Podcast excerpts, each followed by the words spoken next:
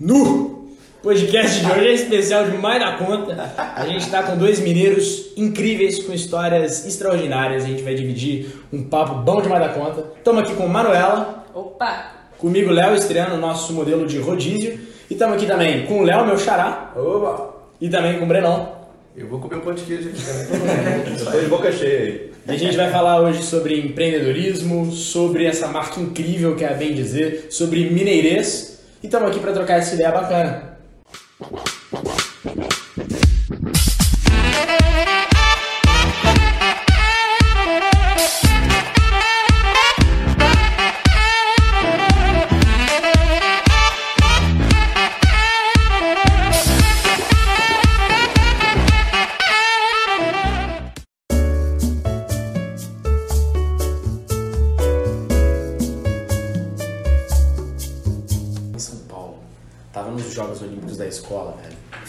Eu descobri que era reda, eu sentei na arquibancada e fui passando por um. Ô, arredoncadinha, a pessoa me olhando pra cara, choque assim, você tá falando o quê, velho? Acho que ele tá xingando ele. Achou que eu tava xingando, sensacional. 100% dos casos de cliente nosso que falar, ah, não sabia que eu falava reda, só descobre quando tá fora. É, velho, mas é Tava porque- fora de Minas, falei, ninguém entendeu, aí eu continuei falando. Mas se você não tem a reda no vocabulário, você não tem É porque nada. desde sempre, nossa, né? Assim, você não é ensinado a falar chega pra lá. É, e a reda.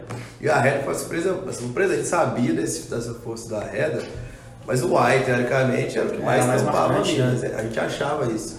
A gente colocou a Reda, todo mineiro olhava assim, ah, a Reda é só nossa, a Reda é... Aí ficou, pegou e é uma das, foi uma das, é uma das principais até hoje, É a primeira, é, os principais sim. Aqui se bater na mesa, dá trabalho, dá, interfere no microfone. Ah, nada demais. Tá. Eu levantar aqui. Eu bato tudo. Tá tudo certo. Mas... Mais um queijo. E aí, eu fico imaginando como é que seria o meu vocabulário, vocabulário sem a reda. Você pode ir um pouquinho pro lado aí, por gentileza? Não dá. Não faz sentido. Poderia. Poderia, por Gentileza. E é o pouquinho, né? O inho também, a gente tem mania. Né? Você Pouquinho, tem né? Um pouquinho. É. Fica muito formal, né? Eu não gosto de falar assim. Não, tá doido. E o grande lance também, porque a gente. A marca, a gente fala muito de expressões mineiras, né? Então, pensa muito em palavras também. Não? Então, então, arreda, uai e tal. Só que, na verdade, o mineirês, ele é o jeito de falar. É. né? Isso aqui que eu acabei de fazer aqui, essa... O jeito de guião, falar. É isso que é o, que é o toque. E isso que faz ficar simpático e tudo mais.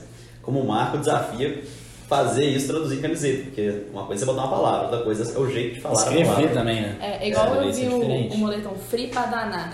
Se Uhum. você fala, às vezes, pra uma pessoa free pra danar, ela não vai entender nada. É. O próprio Arreda, tem, tem gente que já viu, cliente que chegou na loja assim, pá, chegou com conhecido e lá de São Paulo. Como já, já leram Arreda em inglês, tipo assim, Arida. O que, que é isso? Aí que a galera vai explicar que era Arreda, que aquela palavra que chega pra lá, a galera fica, fica de cara assim, que, que existe esse Arreda no nosso vocabulário. É, pessoal, e acho que é legal falar também, o jeito que a gente se conheceu foi muito inusitado. Foi muito massa. É, Sabendo. Foi. Que você me deixou nervoso aquela hora, né? Que isso? Ansioso. Vou contar, conta melhor aí. Ah, pra mim foi muito simbólico ter conseguido estar lá, porque você tá na indústria da moda. Eu não tenho nada a ver com isso. né? Eu, eu admiro muito a reserva. Assim, o Rony pra mim é um ícone, porque eu sou judeu e judeu tem uma mania, tipo mineiro tem umas manias também. Quem, quem, quem é judeu tem uma mania que é de buscar judeus ao redor do mundo. Então se eu vejo um empreendimento foda, eu falo, vou ver se é judeu o dono dessa porra. E a gente vai atrás pra saber. Então, é, além de um puta exemplo pra mim como empreendedor, como ser humano, ele é uma referência pra mim também como judeu. E é doido quando eu, eu analiso o negócio, eu vejo qual é o impacto da cultura judaica também de gestão que acabou impactando. Então, ele pra mim é uma referência muito grande. É, acho que isso a gente vai falar um pouco mais pra frente, mas identificação, acho que a marca da reserva me representa muito. Fui conquistando isso com o tempo, tem um símbolo muito legal. E eu sonho em conseguir criar uma marca, não necessariamente roupa, do que for, que tem o peso que tem, a representatividade que ele alcançou. Então pra mim foi simbólico ter conseguido estar lá e trocar uma ideia rapidamente com ele. Pra você deve ter sido uma coisa de louco também, porque É, é, na verdade, eu fui para encontrar com ele, Sim. praticamente, né? E foi engraçado que eu tava com um colega e ele falou, ah, tá ali, vamos lá. E aí eu cheguei lá, ele tava tirando foto com um menino, falando com ele, falando com ele, eu falei, ô Rony, tira a milésima foto comigo aqui. Nisso, eu entreguei meu cartão, falei, ah, passa, sou da bem dizer, blá, blá, blá, blá, blá, Irá, que legal. Você fala, a marca dele é muito legal. e meu amigo vem falar, é mesmo, é mesmo. E aí nisso eu fiquei meio desestabilizado, sacou? Eu não esperava que se falar da minha marca para ele, assim, né? E aí eu fiquei meio ansioso, cara. Que isso, Sacou? Porque eu não fico ansioso mas na câmera. Você fica um pouco mais do que eu, né? E eu ser no dia a dia, mais desembolado, eu sou mais, mais reservado. E aí. Só que lá nessas essas coisinhas assim me deixa um pouquinho mais. Pô, tá rolando, né? Assim. E aí eu tirei foto tremida. Eu E o Rony me zoou. O Juan falou, segura o braço aí. Segura o braço. Sacanagem. Não, o Léo mandou a foto, tava tipo assim, Tava quase tremendo. morrado. Cara, mas é bizarro. Eu fui, eu fui falar com ele, falei, na hora que eu terminei de falar, minha mão tava meio assim. Tipo, acabei de sair da prova da autoescola. É porque ele, eu acho assim, né? Pra gente, esse negócio que você falou, ele é uma referência zaça, não só ele como a reserva. Mas, sim, tudo que ela construiu de marca realmente, representatividade, de conseguir. Você é mineiro, é uma marca do Rio, que traz muito Rio, né, na- nas estampas, Sim. na comunicação. Você é mineiro e é fã dela. É. Então acho que além dele ser um cara famoso, né, que o Brasil conhece, ele é muito. É um cara foda, né? Tipo assim, não é só famoso. Ele é famoso e tem uma marca foda, ele é super inteligente, tem uma.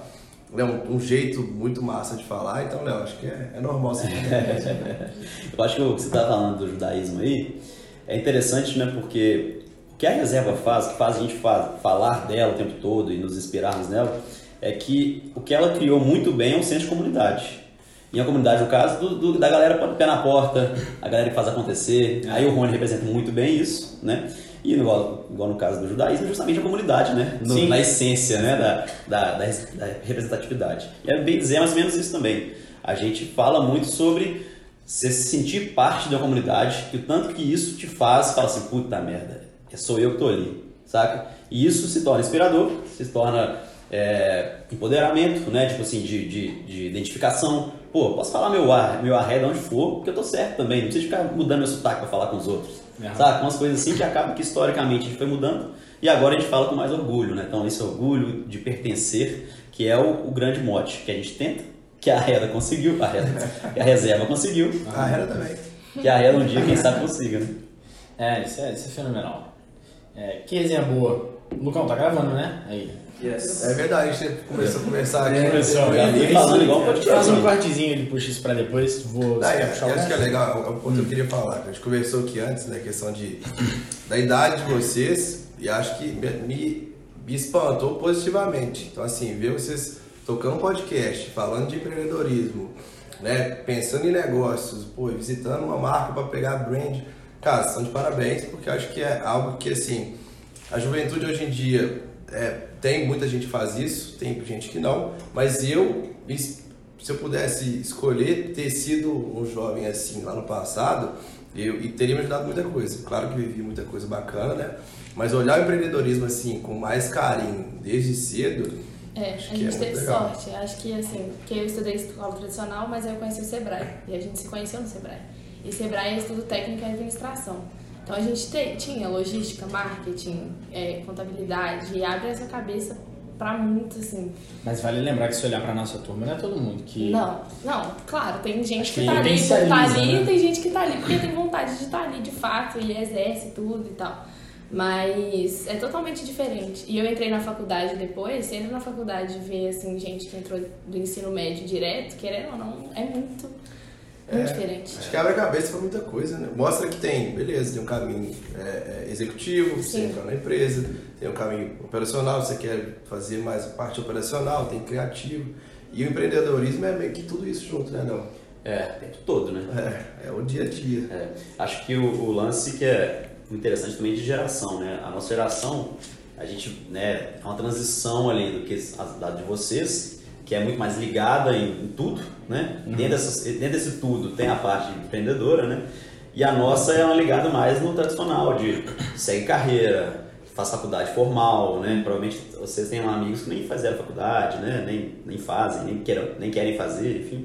E, e a gente fa- seguia aquilo ali, pensava em começar na, na empresa como trainee, nós dois começamos, e depois não sei o que, não sei o que, não sei o que, até chegar a hora de cair a ficha, né? Talvez até meio que, que sem querer, assim, por que, que eu vou empreender, né? O que, que faz eu querer ter essa, essa motivação. Mas se a gente começasse antes, talvez a gente chegava mais estruturado né? E menos muito pão de farra, igual eu falei pra você Aham. mais cedo, né? É, eu na minha faculdade, eu fiz, eu sou engenheiro mecânico de formação, formei lá na, em São Del Rey, na FSJ. Eu tive a matéria de empreendedorismo, só que eu fiz ela, assim, ah, é uma matéria fácil que eu vou fazer, passar com quase 100, porque é trabalho, só que eu não absorvi realmente o conteúdo daquilo, né? Aham. Então, igual você falou do Sebrae, acho que realmente dá uma base bem diferente do que a gente, eu tive, na verdade, né, na faculdade.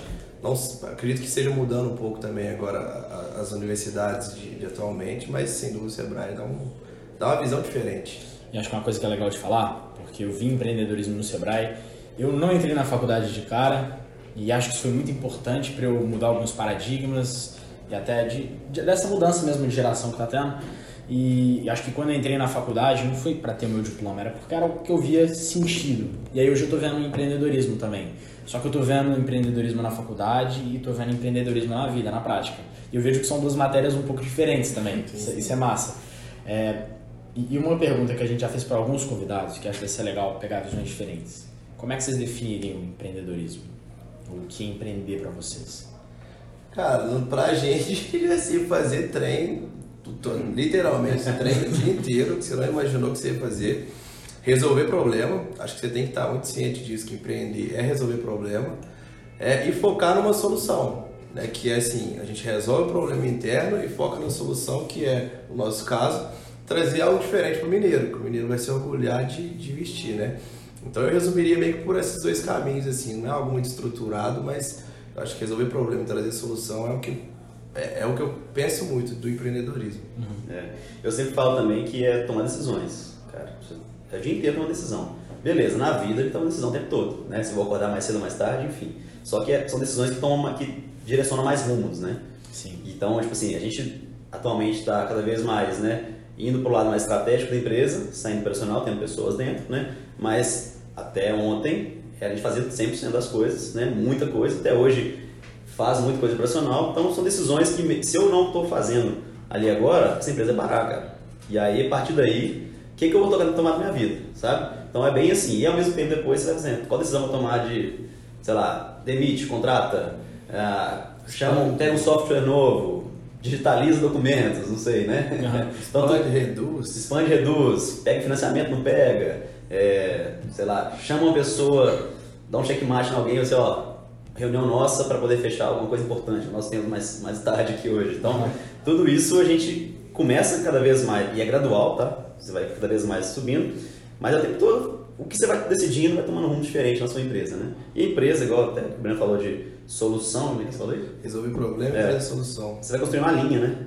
Então é fosse uma vida, sacou? Então a empresa, o pessoal fala, ah, minha filha, né? Não sei o quê, não tem esse lado, mas é, você gerou uma coisa ali e essa coisa vai tomar um rumo próprio daqui a pouco. É como se fosse ter um filho e você vai criando esse filho. Né? No início você toma, mais, você toma mais dele, né? Gasta mais de você no operacional, dá uma mamar e tal. Depois o filho vai para a faculdade, você só paga as contas para ele. E, e- e esse do, do empreendedorismo, cara, eu fui trainee na multinacional e a gente teve, durante o programa de trainee, algumas conversas com executivo, altos executivos da empresa.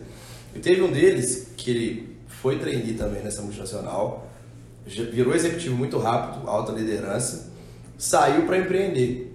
E aí ele falou, cara, eu tomei essa decisão para minha vida, que foi focar na minha empresa, né, tentar tocar um negócio. Quando ele chegou na empresa, que era uma transportadora aqui, né, trabalheira do caramba também todo, todos os dias, todas as horas do dia.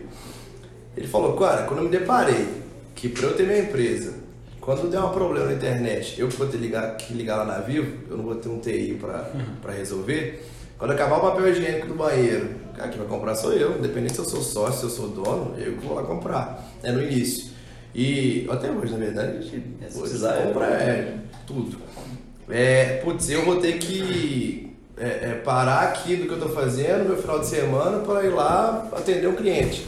Cara, aí ele falou, é, empreender realmente não é a maravilha que falam não, né? De, Ele voltou? de- ele voltou. Aí ele pô, desistiu disso, ficou um tempo, né? Começou a dar certo, ele não viu que não era o que ele queria. Aí vendeu a parte dele e voltou para essa multinacional. Hoje ele é vice-presidente, cotado a ser o presidente da- dessa multinacional aqui no Brasil, mas ele, que é um cara foda, muito inteligente, né, muito é, ágil, muito esperto, viu que não era empreendedorismo, não era pra ele. Era, ele queria seguir uma carreira diferente. Tem perfil, né? Demais. Querendo ou não. Você nasce, eu acho que, com a veia empreendedora. Não tem como. Porque você pode até tentar, mas é isso. Se você não nasceu com aquilo ali pra fazer mesmo, porque é uma modinha, talvez, empreender, É. vou ter meu próprio negócio, você não consegue seguir. Hoje, hoje inclusive, está muito romantizado, né? É. Acho que, inclusive, justamente pelo fato de estar falando sobre isso aqui com pessoas novas, Sim. vocês estão ali sempre tangenciando com pessoas que romantizam, né? Ah, é. Sei como é que era? Ah, seja melhor de você a cada dia. Coach. Coach e e Trabalha aí, enquanto eles dormem. É, trabalha enquanto eles dormem, isso. E aí, é, como é um dia no- sendo dono do seu próprio negócio? Dá, dá um assim. É, e aí realmente você começa a filtrar, né? Assim Talvez como... uma visão de que quando você tem seu próprio negócio, eu sou meu próprio chefe, eu trabalho menos. Ah, é. Não, eu mando no que eu faço. É, se não tem ali o, obje- o, o propósito real, né? Eu não estou falando de propósito de empresa, não, eu falo de propósito interno, interno mesmo. Tipo assim, todo mundo vê a oportunidade e decide abraçar ela, seja no, dentro de, trabalhando como uma empresa, seja como empreendedor. Só que tem propósitos diferentes e alguns propósitos enchem mais os olhos de outros, de alguns, né? No nosso caso é realmente ter uma oportunidade de fazer uma coisa legal, uma coisa que a gente se identifica, que tem ali, pô, tem uma galera que tem aderência a isso aí, né? Vamos fazer isso nós, fazer- fazermos acontecer. Ali vão ter algumas coisas de, de valores pessoais que vão né, convergindo, né? Mas fora isso, nós estamos fazendo é, coisas para os outros e os outros estão valorizando, né? Se isso é que me enche os olhos ali e eu quero falar, putz, foi eu que criei isso tudo e eu que estou fazendo esse negócio acontecer, isso aí, beleza, vale a pena você perder seu, seu fim de semana para poder comprar coisa que deu errado lá, dúvida. né? Que é fato que vai acontecer. É, se não, tudo bem, segue no mercado, né? Você vai trabalhar muito também, mas você vai ter preocupações diferentes que não a empresa acabar e você ter que vender sua casa, né?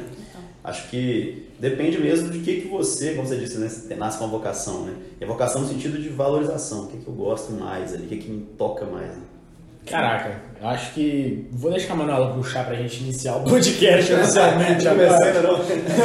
Porque assim, Não, foi me Você falando. tinha falado que tinha ensaiado em casa, pô. Ah, cara, você me entregou. É que eu tava pensando, a gente sempre tem um bordão tradicional, mas esse tinha que ser diferente. Então, então corta aí pra gente. Ó.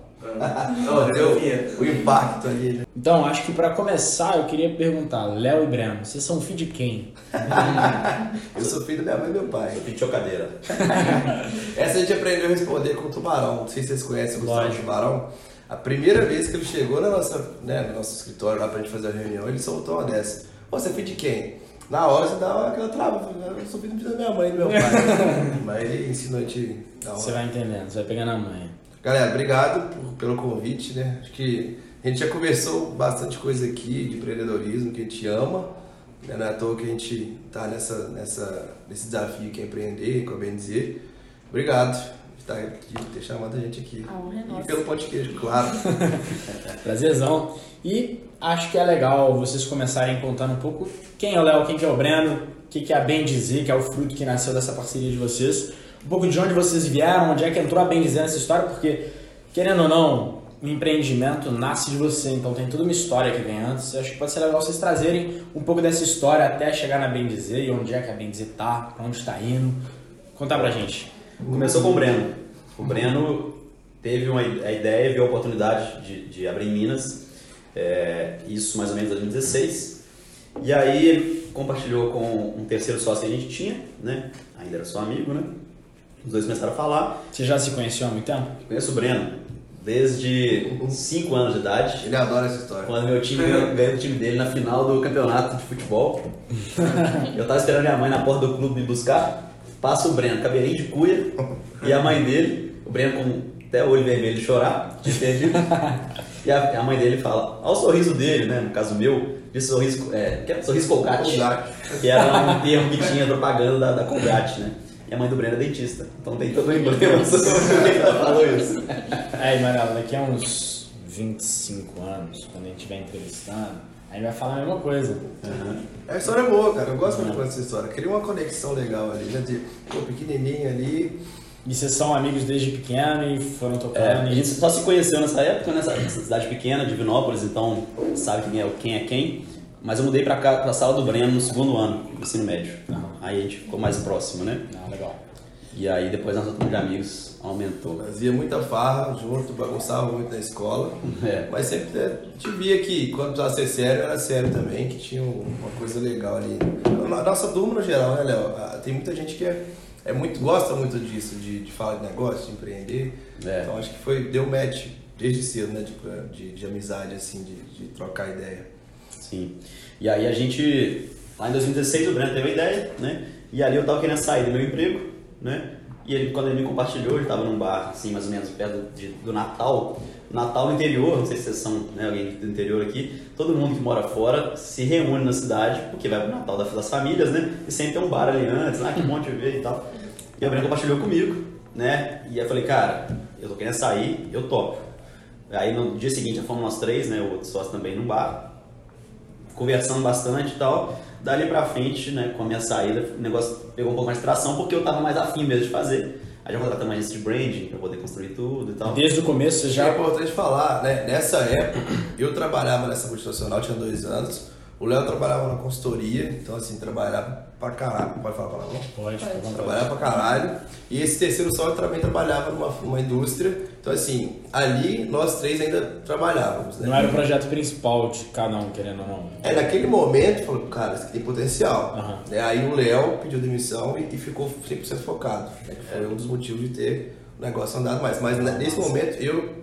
Nesse momento, né, acho que... É, isso o Breno falou, isso foi dezembro 16. A gente lançou dezembro 17. Isso. Né? Eu, eu, eu saí mesmo do emprego em agosto 17. Né? Ficou um ano ali chocando. Um ano cozinhando tudo e só em agosto que eu realmente saí e fiquei 100% da marca. Né? Até lá já tinha nome, já tinha identidade visual, já tinha toda a parte Você de falou que você fez todo um projeto de branding no início. É, que aí já era um pré-requisito nosso. É. Ah, Né? que interessante. É, muito por interesse né, de nós todos, né, e muito meu também, porque aí a partir daí, quando eu comecei a me programar para sair, já fui olhar MBA para fazer, fiz gestão de marketing, então ali eu sabia a importância disso, né, porque camiseta bonita todo mundo faz, roupa bonita todo mundo faz. Legal ter essa visão, porque hoje em dia a gente também, junto com o Luiz, estudando isso, a gente vê, né, que as pessoas se apegam a uma ideia e falam, não, uma ideia é muito É. boa, eu vou vender pra caralho, eu vou. É, é isso, todo mundo vai querer. E aí não faz branding, não faz nada, é só E chegar e vender. Poucos os projetos que a gente vê que já começa e fala, não, vamos começar a estruturar bem nossa marca e tudo mais. A gente está vendo isso muito porque com o Luiz a gente está trazendo a agência dele de Los Angeles para cá para o Brasil, com a metodologia dele. Legal. E a gente já tem feito reuniões com algumas pessoas. Até quando ele conheceu a gente, foi fazendo um projeto de branding com a gente, a gente já estava com um ano de empresa rodando. Então, é, o jogo é muito diferente quando já começa com todas essas coisas bem Porque acreditar no seu negócio, com certeza você vai. Sua Isso, ideia é boa. é. Ideia boa tá cheia por aí. Então, por que, que a sua ideia é boa, né? Você tem que vender isso pros outros. É. E justamente colocar esse propósito, né? Começar do porquê mesmo. A gente fala lá do Golden Circle. E acho que a gente, É, é aí mesmo. a gente tem a visão, acho que já por estar nesse meio, se é que eu posso falar isso, mas assim, quando eu olhei pra bem dizer, falei assim, Manela, velho, esses caras que já fizeram projeto de branding. Que você sabe que tipo de empresa pensou e tem um cuidado de se planejar e programar isso, aquelas empresas que deixaram de lado. Acho que no mundo inteiro, mas no Brasil eu vejo muito uma análise, uma visão ruim de que pensar em marca, fazer um projeto de consultoria de branding é visto muito mais como custo do que como investimento. Essa uma mentalidade que está mudando devagar. Mas, pô, muito legal saber que vocês começaram isso desde É, hoje em dia eu vejo que realmente a gente teve essa habilidade, né?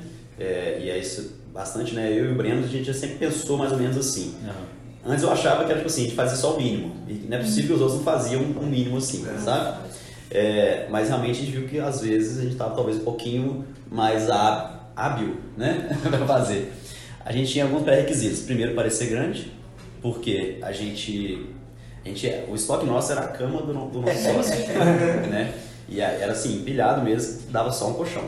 E aí, só que com um mês de marca, a gente foi chamado para fazer uma collab com o BH Cool, que era uma premiação das pessoas mais cool de BH e tal, super legal, assim. Galera que hoje, sei lá, criou o mercado novo, sabe, assim. É, isso em 2017 tinha 20 di 21 dias de marca. De marca. É. Caralho.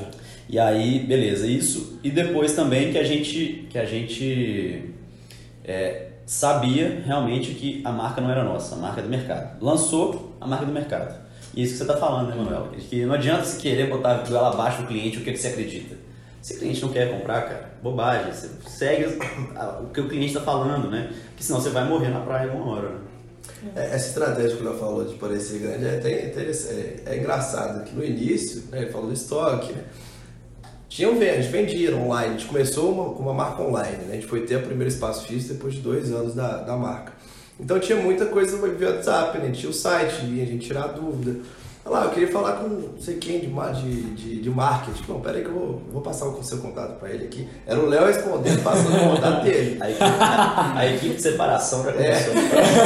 É. Eu sempre usava esses termos assim, falando, putz, para dar uma credibilidade também para o cliente, um, para ele continuar comprando, né, para ele indicar para a galera. Isso em marca online, em loja online, é. tem uma desconfiança muito grande. Exatamente. Naturalmente. E aí a gente criou essas, essas táticas, não tava mentindo, pessoal. Isso é empreender, igual a gente falou, às vezes no começo a gente é tudo. É. Você monta um negócio, você é o gerente de marketing, o atendente, o separador. Você está cuidando de tudo. Cara, isso eu acho muito importante falar, né? principalmente que deve ter muita galera jovem que assiste podcast de vocês, que é empreender, você tem que estar disposto a, né, igual a gente, a gente tinha um trabalho bacana, tinha uma carreira legal. A gente sabia, né, não sabia o tanto que era sabia trabalhoso, é. a gente entendia que a gente ia dar um passo para trás, né, financeiramente, talvez Sim. de carreira por um tempo, almejando uma coisa muito maior a longo prazo, né, que é o que a gente sempre teve em mente. É, putz, a gente vai ter que fazer, tem que fazer, tiver que atender cliente, trabalhar sábado, domingo, é, separar pedindo, embalar pedindo, cara, foda-se. A gente quer focar no negócio e, e, e, ter essa disponibilidade, essa flexibilidade de fazer o que tiver que fazer, né? E, e ter que dar alguns passos para trás, focando lá para frente. Eu acho que é muito importante deixar claro que a gente conversa muito também com amigos nossos que empreendem, assim, é meio clichê, mas a gente gosta de falar isso sempre porque não é mil maravilhas, hein? principalmente no início.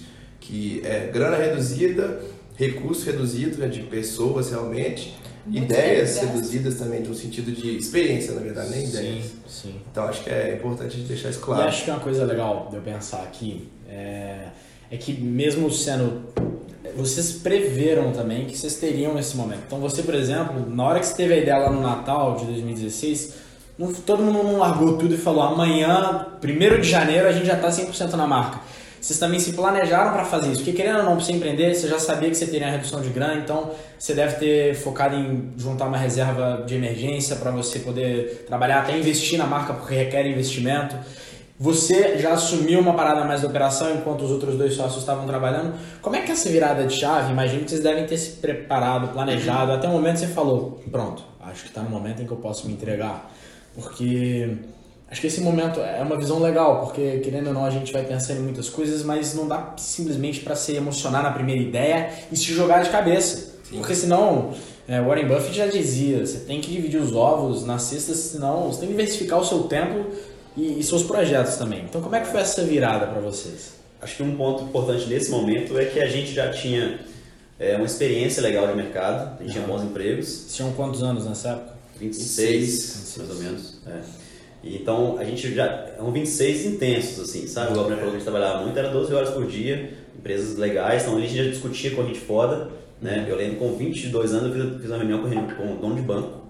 Então, tipo assim, se você for fazer a conta ali do, né, do patrimônio, já patrimônio ali, eu, eu trainee, ganhava pouquíssimo, terno barato. Enfim, aí isso deu uma casca na gente, sabe? E aí eu falei isso com o Breno também, pegando pesado lá na, na operação dele. Então ali você já consegue entender melhor algumas etapas, né? Então, se preparar financeiramente era o mínimo. Então a gente já, a partir do momento que fala assim, vamos, olhando o olho, falou que vamos, né? Beleza, todo mundo se preparou. A partir daí a gente foi fazer o orçamento geral, global e distribuir ali. Que é até o ponto que a gente fala também que o Léo, historicamente, já era mais. Ele já, já tinha uma estratégia financeira da vida pessoal dele melhor que eu, por exemplo. Tanto é que ele conseguiu dedicar de cara já dedicar ao trabalho e eu tive que postergar esse planejamento porque uhum. eu, eu não conseguia fazer tão bem a gestão financeira minha. Uhum. Importante, acho que. É, e também eu comecei antes, né? É, é verdade. Então, eu, eu sou de BH, formado em administração. Enquanto eu estava aqui trabalhando 12 horas por dia, tendo que pagar 200 contos de qualquer chalézinho da vida aí, que era o que tinha opção, o Breno pagava 15 reais no litrão open bar. Não, quer dizer, 15 reais em festa open bar em São Paulo. Eu É. morei, merda.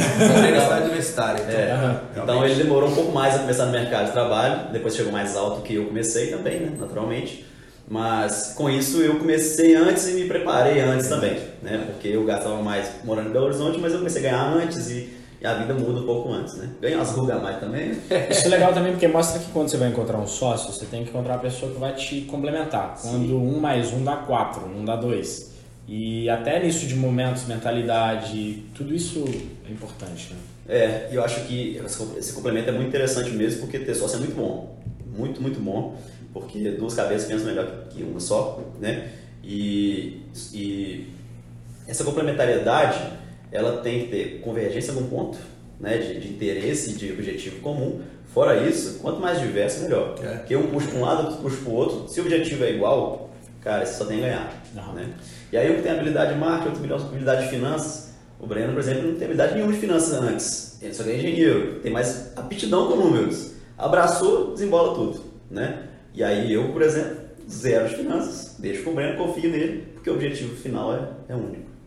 É, e isso aí, né, voltando até na, na, parte de, de planejamento, é, o- quando o Léo saiu, tínhamos três, só- éramos três sócios. Então o Léo saiu para focar na marca ali no final de agosto de 2017, né?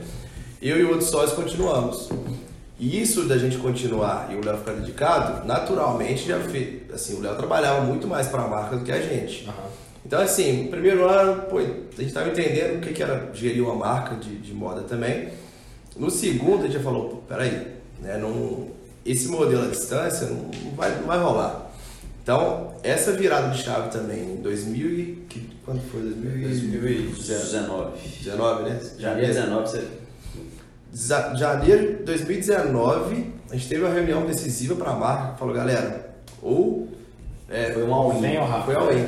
O Léo falou, galera, ó, a marca tá validada, assim, tamo indo bem, só que eu não consigo fazer tudo sozinho, o que vocês estão fazendo não, Ou vai o racha. é, não, Tá, não tá entregando o que tinha que entregar, e a gente também tinha consciência disso, né? Então, nesse momento a gente decidiu, o outro só saiu, a gente comprou a parte dele, e eu falei, Léo, me dá um ano que eu vou me preparar financeiramente, vou preparar também o meio de campo da empresa para sair, voltar para BH, eu morava em Vitória nessa época, voltar para BH para focar na marca. E aí as coisas começaram a ir, cada mês ia melhor, eu falei, cara, Léo, tô, tô metendo o pé. Em agosto de 2019 eu vim para cá. Então, acelerei um pouco também esse planejamento Foram pela três necessidade da aí, né?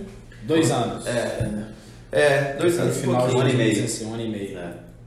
É, Acho que- é, isso mesmo. É, quando a gente começou também, como eu era muito dedicado, os dois eram on- online, assim, né? A gente fez uma, uma proporção de esforço ali e investimento. Então eu trabalhava 80%, botei 20% de, de dinheiro, não sei se é bem assim, mas. É, mas- e eles o contrário, né? Ah, tá. Que aí é também dá uma equilibrada nesse sentido de, de, de expectativa e tal. E acaba que também me ajudou que minhas reservas né, prévias me mantiveram mais tempo também. Aham. Então até que chegou em 2019 eu estava precisando chorar mais um pouco para poder conseguir ter o prolabore mais pesado ali. É, quer dizer, começar a ter É, prolabore. começar a ter. Eu voltei seis meses ainda, a gente ficou sem prolabore, investindo na marca, porque a gente sabia que qualquer 500 reais que a gente tirasse aquela hora ali ia sangrar nossa caixa e ia deixar a gente fazer alguma coisa que fizesse a marca crescer. E marca de moda acaba que é investimento em estoque. Quanto mais estoque, mais venda, né? Mais ou menos assim. Essa época, eu, você lembra, Léo, que eu, eu, tipo assim, eu tinha meu trabalho, tinha meu salário, ganhava bem, eu falei, Léo, eu sei que eu não estou aí, vou pagar uma estagiária pra aí Ah, você. A gente achou que era uma solução legal, putz, ajudou pra caramba a Bruna, né? Só que, cara, quando chegou em 2019, eu vim, na primeira reunião nossa, a gente falou assim, é, é diferente o negócio. Tanto é que acho que um mês que eu tava aqui, a gente já, reunião, reunião, reunião, viu necessidade, a gente decidiu pro ponto físico, não foi mais ou menos isso? É, isso aí é um, o, quando o Breno veio, né? O fato de estar presencial, olhando no olho, tomando decisão, é muito importante. As coisas ficam mais rápidas, saca? E a galera hoje em dia, até mesmo que tá falando mais de empreendedorismo, tá- já tá pensando em ter duas empresas uma vez, conseguir ser multi, né, empresário e tal, conseguir fazer tal, botar um ovo em cada cesta, enfim, né? É, só que acaba que a não presença, ou ela é suprida de outra forma, então eu boto muita grana e não, esteja, não estou nada presente, Aham. se você bota médio e tá médio presente, o negócio é mais lento, sabe? Que aí quando o Breno veio, o negócio desembolou muito mais, a ponto de com uma semana a gente decidir ir para um lugar físico, que a gente fez a conta básica, quantas camisetas a mais eu preciso ter para vender para poder estar no lugar físico, né? Cara, eram 15. Eu Só lembro desse 15? número, Eram 15 camisetas, tipo assim. Aí a gente fazia uma conta meio de, de ali no papel também. Se fosse olhar, ou igual a gente entende hoje, era um pouquinho mais. Mas para mudar, a gente estava no co-work para mudar para um ponto, uma galeria na Savassi. Aham. Pô, super bem localizado. No primeiro mês, já veio acho que, sei lá, 100 a mais. É, Foi um negócio uma analogia que eu acho que é fenomenal. Eu, eu falo desse livro quase sempre. né? Você já, já leram um livro que chama Essencialismo? não. Fica a recomendação. Mas uma coisa que eu acho que é o seguinte, a nossa vida ela é um jarro d'água. E o que acontece é que a gente tem várias plantas na nossa vida. A gente tem uma quantidade limitada de água, que é o nosso tempo e dedicação e energia que a gente tem para dedicar para tudo isso. E a gente escolhe quais plantas a gente quer regar. No final do dia a gente tem a mesma quantidade de água para regar, só que a gente decide como que a gente vai distribuir isso.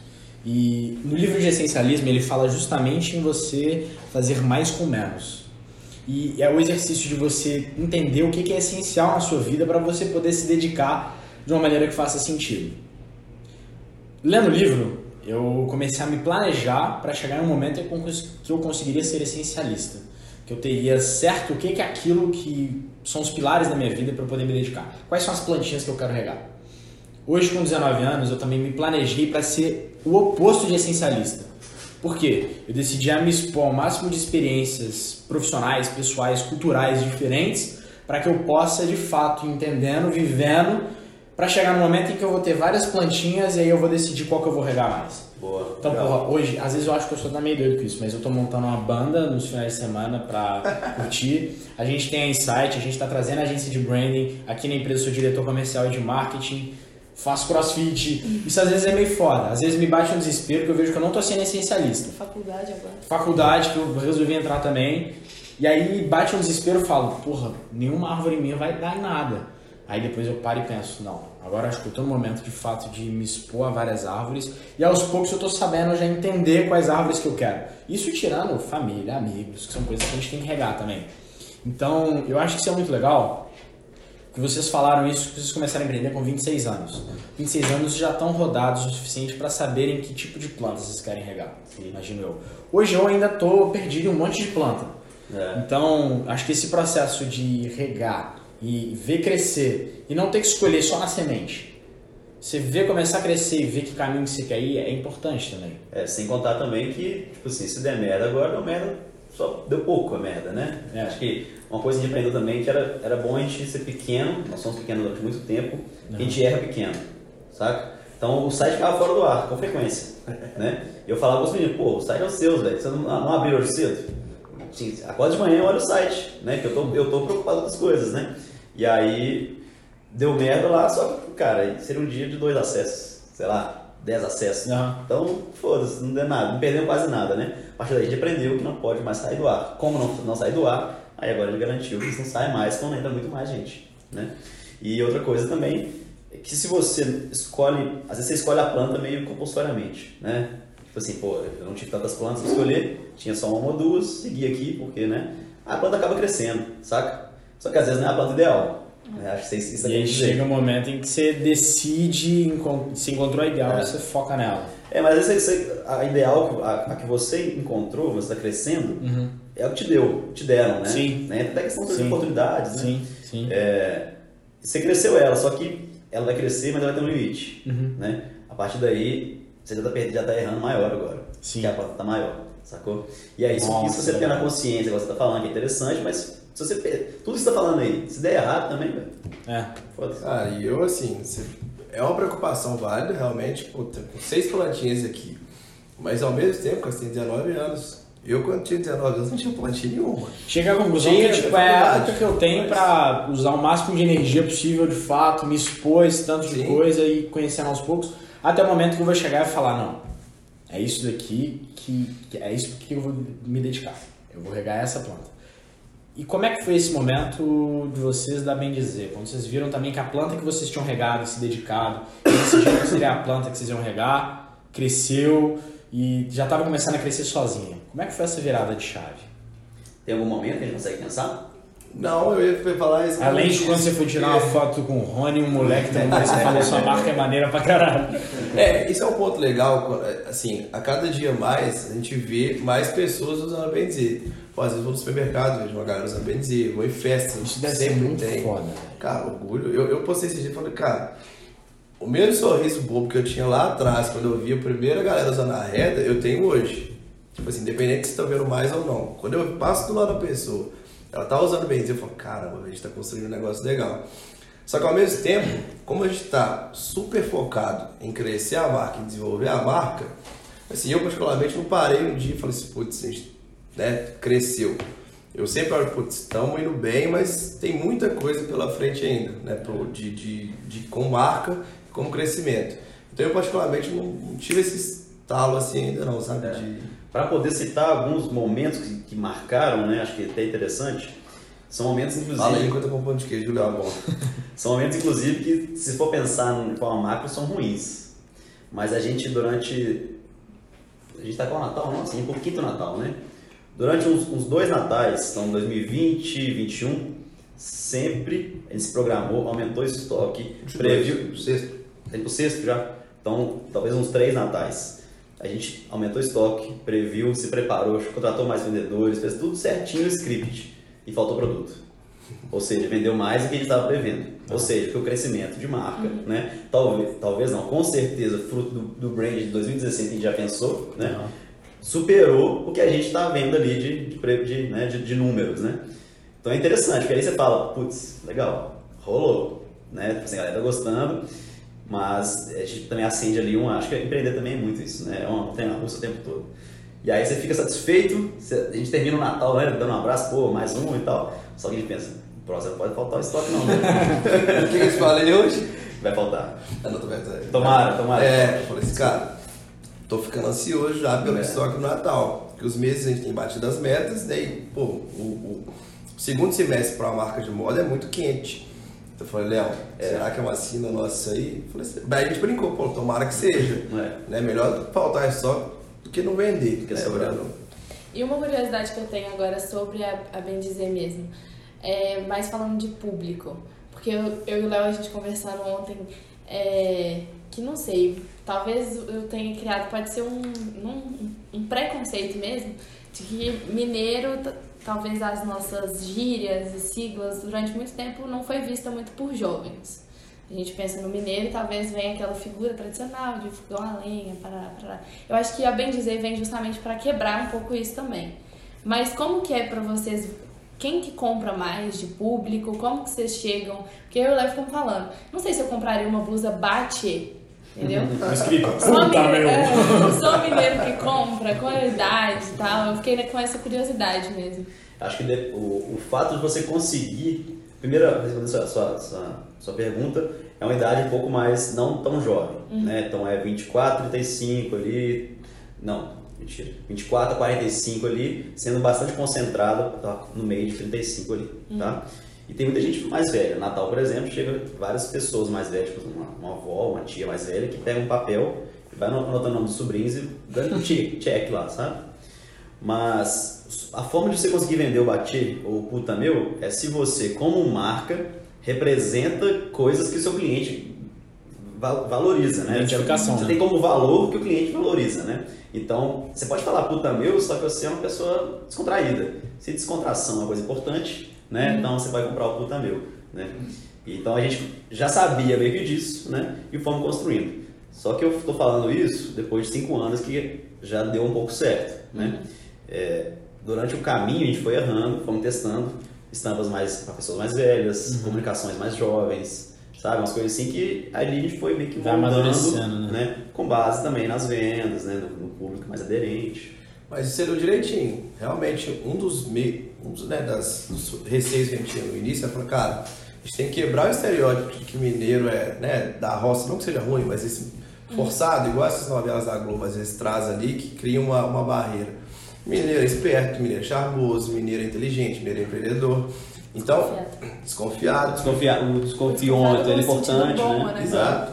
Então a gente começou a ler, já, já né, quando a gente é, concebeu a marca, a gente queria focar nisso, que é o Mineiro Moderno, que é desse lado positivo, né? Vamos falar assim, de, de, de Minas Gerais, do Mineiro, que é que conquista qualquer um. Então, quando a gente começou assim desde o início, né, e com essa experiência que ela falou de cinco anos, hoje a gente tem conseguido também atingir um público mais jovem. Até mix de produto, a gente tem, tem mudado. O que você falou de, de layout de estampa também é uma coisa que influencia muito. Comunicação, hoje a gente está no TikTok. E tá bombando Sucesso, lá. inclusive. Então, tipo assim, querendo ou não, o TikTok, eu não sei. O TikTok, o TikTok já envelheceu, né? Um, é? Bastante, assim. É. Mas, mas querendo ou não, tem, tem bastante gente jovem. Tem mais, né?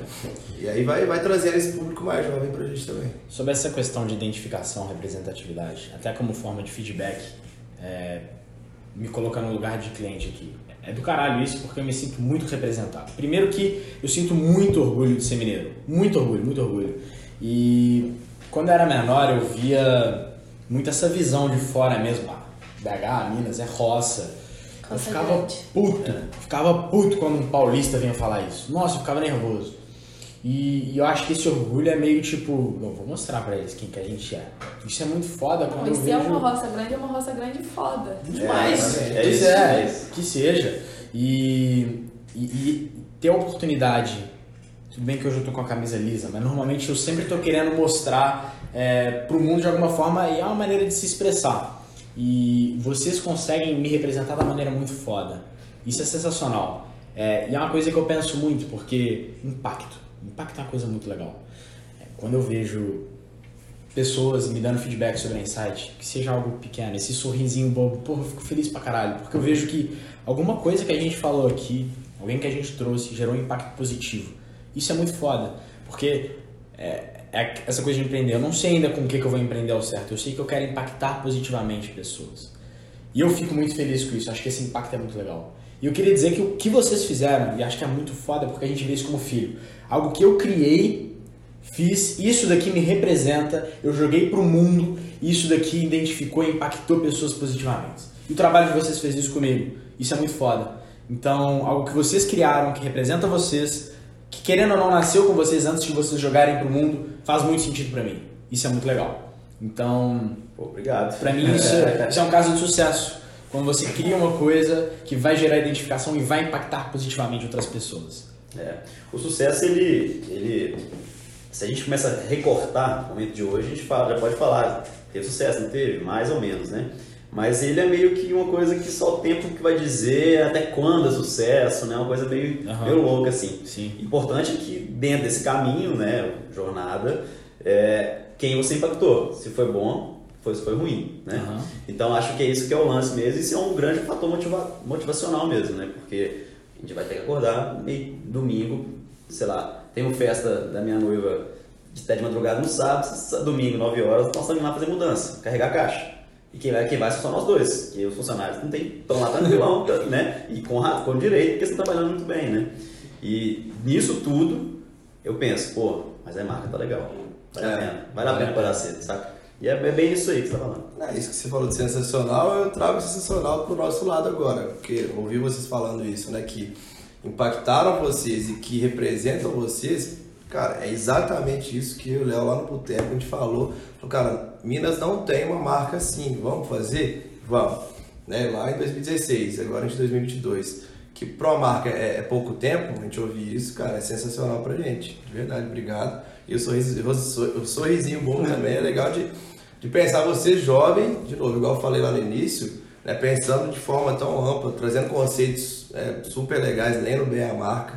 Então eu fico particularmente feliz assim, de ver que tem muito jovem que quer correr atrás desse empreendedorismo também, que a gente admira pra caramba. Sabe que é difícil, e dá trabalho pra caramba, mas é, é super legal.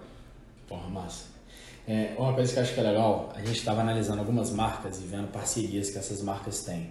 Então a gente falou, sei lá, Primo Rico, ele está associado à corretora Rico, pô, tem tudo a ver, é o parceiro perfeito. E aí a gente chegou em vocês. Eu queria que vocês contassem um pouco sobre o case do Gustavo Tubarão. A gente estava conversando aqui e acho que nem se vocês tivessem encomendado, teria algum personagem, uma pessoa que representasse mais. E acho que contar um pouco como é que é buscar parceria para uma marca também que está crescendo, qual é a relevância disso, o que, que vocês buscam num parceiro. É, tem parceria que busca financeiro, tem parceria que busca branding, identificação, agregar valor para a marca e contar um pouco como é que foi esse caso. Cara, isso é legal, porque o Tubarão a gente começou a monitorar ele. Assim, eu conheço a irmã dele, ela de Divinópolis, em faculdade. E algum dia ela postou, se eu não me engano, eu vi ele, eu mandei pro Léo, porque o Léo cuida do marketing. Falei, Léo, dá uma fragada aí, vê, vê o que você acha. Ela falou, ó, vamos monitorar, né? tem um conteúdo legal, só que na época não, não era um conteúdo tão mineiro, né? Não, inclusive a gente tava com medo dele ser polêmico. É, Ele começava a zoar uma galera, assim, na época ainda. É, Enfim. Mas começamos a monitorar. E aí vai né, essa sua, tá sua pergunta, que é das parcerias.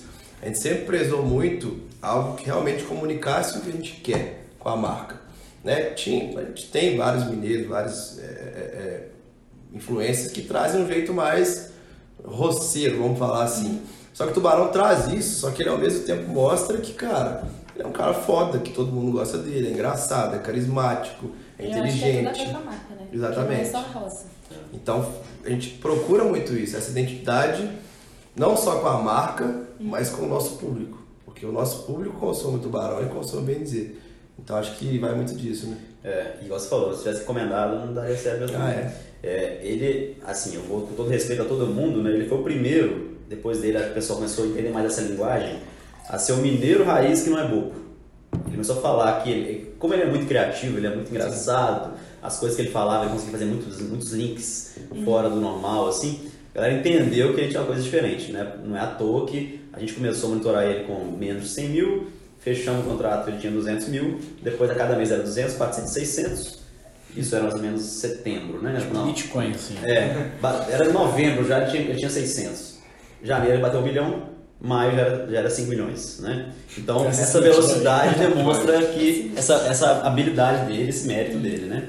E realmente ali, por, né, por coincidência ou não, tinha a ver com a gente também. E a habilidade, né, do, do Breno de ver ele lá, todo que foi grande, grande mérito nosso, da nossa parte, né? E o resto é um mérito dele de ter a audiência bem engajada. E eu acho que ele, ele traduz muito isso também que a gente falou, né? De, pô, ele se conecta com a marca. Porque se vocês acompanham ele, vocês podem ver. Ele usa bem dizer, eu acho que em 80% dos stories dele. E, eles, e a gente não deve estar mais contratualmente com ele. Só que, cara, a gente manda, tem, tem uma parceria legal, uma conversa e recebe bem dizer. Então ele gosta da marca. Então ele não usa só Ele seria porque- cliente independente da parceria. Exatamente. E, e eu acho que assim, um dos motivos da gente ter perdurou né, um, um tempo legal o contrato com ele, tanto é que a gente fez uma coleção com o Tubarão. Ele já era gigante, ele colocou né, o, o nome Tubarão associado a bem dizer. Então, assim, é algo que a gente procura muito também nisso, nos parceiros, que é, beleza, cara, se a gente pagar uma influência X para fazer uma, um publi pra gente, é, e que- mas ele não, a gente não vê ele como um possível cliente, né, que não se identifica tanto, para a gente a gente não faz. A gente quer que seja um negócio muito, muito mais natural, de- da galera ver ele usando bem dizer, pô, que marca é essa aí? Depois ele vai criando uma história ali, aí sim ele fala, né? Não recebidos, ah, aquele galera vai receber o bem dizer. Que funciona, né? tem marcas que funcionam com isso, mas nunca foi nossa ideia. É, a gente, dentro daqueles pré-requisitos que a gente falou desde o início lá, né? é, as, as premissas né, de marca, a gente sempre quis estar perto de quem a gente gostava, sabe? Não necessariamente. Quer pausar aí? Não. Não, separando. É, não necessariamente o mais barato, não necessariamente o melhor, né? Mas aquele que a gente olhava no olho, gostou da conversa, a gente seguia com essa pessoa, sabe? Já definimos várias pessoas assim, seja para contratar a gente para trabalhar né, na marca, seja fornecedor, seja até mesmo influência. E é bem nesse sentido, sabe? É, e acaba que isso, né, como a gente realmente segue isso de verdade na marca, a gente fala muito sobre isso na marca. A gente fala que mineiro é simpático, que mineiro é transparente, que mineiro é positivo. A gente fala de prosa mineira e tudo mais, então nós estamos fazendo certo, né? Ali a gente seleciona pessoas que têm a ver com a gente, né? Isso que o Bruno está querendo dizer. Aham. E o Tubarão, ele, ele sempre foi muito bem assessorado, o pessoal que trabalha com ele sempre foi muito profissional, né? Então conseguiu ajudar ele no caminho dele também. E aí nisso ali foi todo mundo crescendo. No início, a gente precisava muito dele e ele foi bom ele ter a gente também junto, sabe? Sim. Que aí logo a partir dali foi contratos maiores, né? Então tudo, tudo isso a gente foi, foi construindo. Foi bom pros dois, né? Eu Acho É. que isso é relevante demais também, qualquer parceria. Sim, e, e da influência, você falou, né? Como é que é sobre isso, né? Hoje em dia o mercado de influência está muito banalizado, assim, sabe? Qualquer pessoa já tem lá um valor, de, um media kit e tal. E é uma coisa que eu falo muito com o Breno, hoje em dia você não consegue mais rios com menos de 3 mil reais. Que é uma coisa que me incomoda muito. Um rios com uma pessoa né, 100 mil para frente é, é, esse preço já. E aí, com todo respeito ao que a pessoa vale, para as marcas, não é, não é um para um. Paguei 3 mil, faturei 6 mil. Não é isso, né? Uhum. E nem sempre também, mesmo que você queira branding, tá valendo a pena. Então ah. você tem que estar realmente ali testando pessoas possíveis, né? Prestadores possíveis, para que no futuro tenha, você tenha sucesso, né? É, mas basicamente uma coisa que a gente sempre fez muito é monitorar pessoas, que acaba, acaba chegando naturalmente, né? Uhum. Seja o que você viu, seja o que a gente recebe, né? O Breno falou, ah, tem esse menino aqui, ó. Beleza, começamos a seguir, começamos a monitorar realmente e vendo o crescimento dele e a qualidade do conteúdo baixa qualidade, né? É e acho que, que vê propósito também, né? Ainda mais com essa questão de influenciador, que é muito perigoso, porque é a imagem da pessoa. Então, se a pessoa faz é. uma cagada, sua marca tá ali para sempre nessa cagada. Uhum. Então, ver propósito, ver que as ideias batem mesmo, é muito importante. É, a gente, né, quando é mais, mais formal, igual foi o Tubarão, com alguns outros, a gente faz a gente contrato. Ali tem várias cláusulas, né? Mas a gente, algumas coisas a gente deixa muito claro, ó, isso aqui eu não permito, né? É, mas a gente tem uma, uma visão meio que assim, vamos estar junto com a pessoa também, justamente para aquilo que eu estou falando. É. Né? Se a gente olhou no olho, gostou ali, a gente faz as coisas, questões legais, importantes, né? Mas fora isso, cara, estamos juntos, esquece não. Sim. Conta com a gente, sabe? Que é sobre isso que nós estamos falando no fim das contas. Uhum. É, e além de extrapolar um pouco de influência, uma coisa que a gente tem feito também que a gente acha super legal é a associação de marcas. Não sei se uhum. vocês falaram disso quando eu estava. Mas é, a gente já fez com Mate Couro, já fez com Café Barão, fez com Itambé, fez com a Ponte Queijaria agora, não sei se já foram no Mercado Novo, ali na Savassi. Então, assim, marcas que se conectam também é, um, é, é uma é colado que a gente fala, né? Uhum. É, é, uma forma muito legal de você trazer para um público que às vezes não é seu, mas que está ali contra a marca. Querendo não agrega valor para o seu público. Muito. Né? Porque ele vai acabar conhecendo uma ponte queijaria porque ele é, é cliente da Benzer, ele vai acabar conhecendo e vice-versa. É, ou ver duas marcas que, que ele gosta já. E... É. A Maticuro foi muito assim, né? A gente construiu Maticuro, eu era molequinho, amava Maticuro, tomo até hoje. Foi quando chegou a Maticuro pra gente, pô, vamos fazer uma collab, eu falei, cara, que massa. Mas tipo, a gente chamou e propôs. É. Saca? Porque a gente sabia que tinha aderência com o público, né? Eles não não estavam interessados em venda, né? A gente sim, mas eles não, e para eles era puramente branding e conectado com o consumidor deles em outro ponto, né? Em outra situação. É, a gente mandou a apresentação, contato com pessoa de marketing e tal. Eu até brinquei com o Breno, em Divinópolis tem outro refrigerante também que tem o mesmo sentimento, assim, sabe? Uhum. Falei, se eles não aceitarem, eu vou fazer com outro. Porque eu sabia que o meu público era legal ter essa, esse Sim. vínculo ali, né? Tem um lado de nostalgia, né? Então. E aí essa, essa vinculação, você se posiciona, sabe? Então, pô, nós estamos do lado do Maticor, empresa de 70 anos, todo mundo gosta dela. Então também gosta de quem está do lado dela. É mais ou menos legal. esse o objetivo. Bom.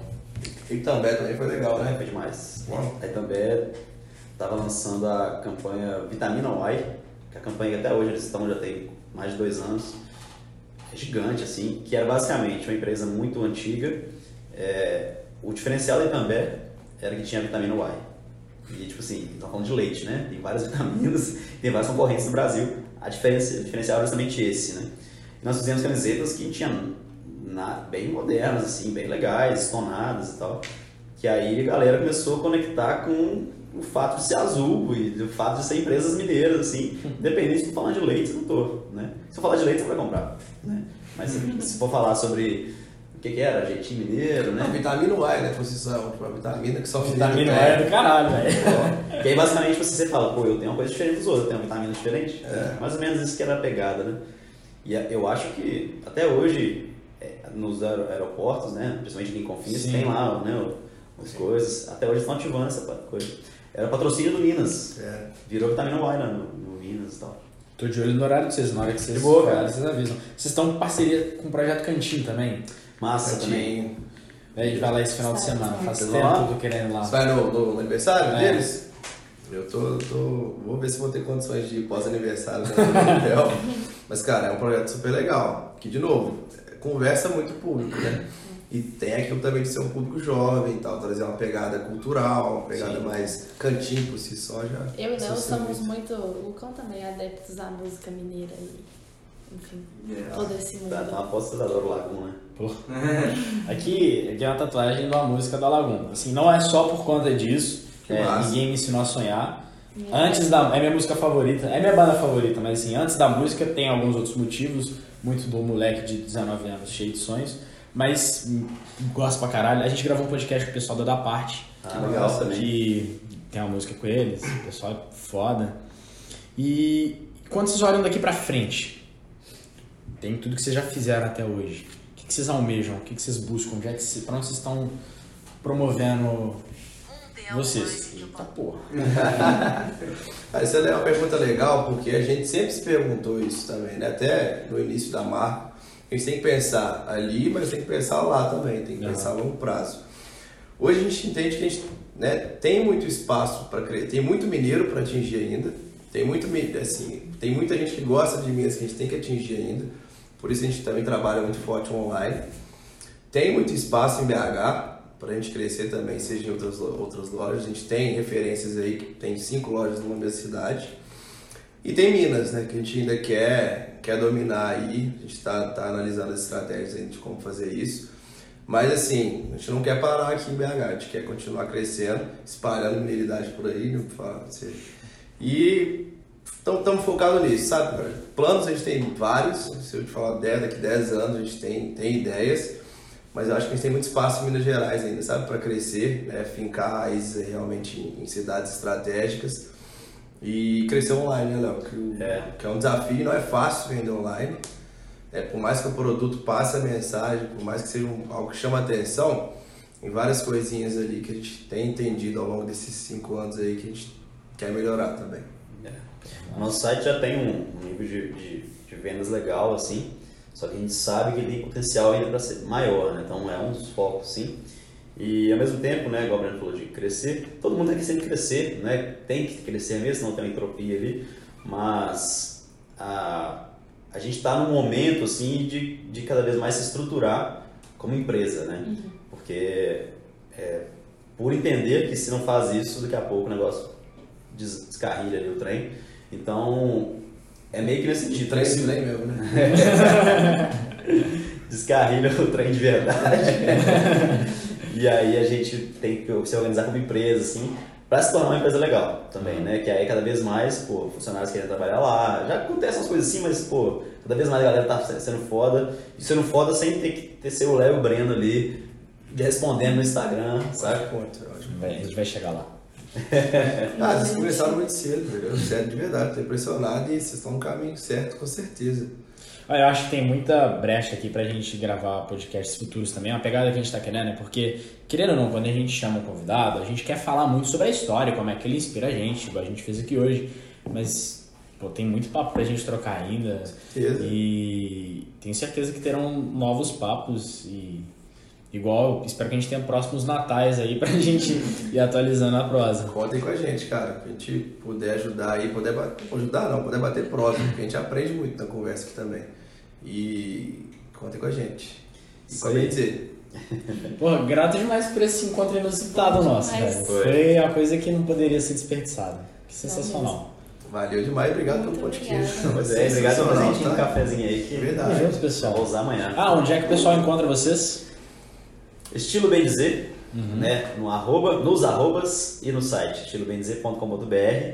É, e também nós temos um podcast nosso, né, que é onde a gente conversa com mineiros de impacto. Um dia, quem sabe, O sidecast. site vai chegar lá. Vai estar todo mundo convidado lá. E isso é justamente um momento nosso de contato com as pessoas fora da roupa, né? A gente gosta muito, é um projeto mais ambicioso nosso no momento. É, então, gerar esse podcast, né? YouTube e todas as plataformas de áudio também. Tudo isso vai estar aqui na descrição também.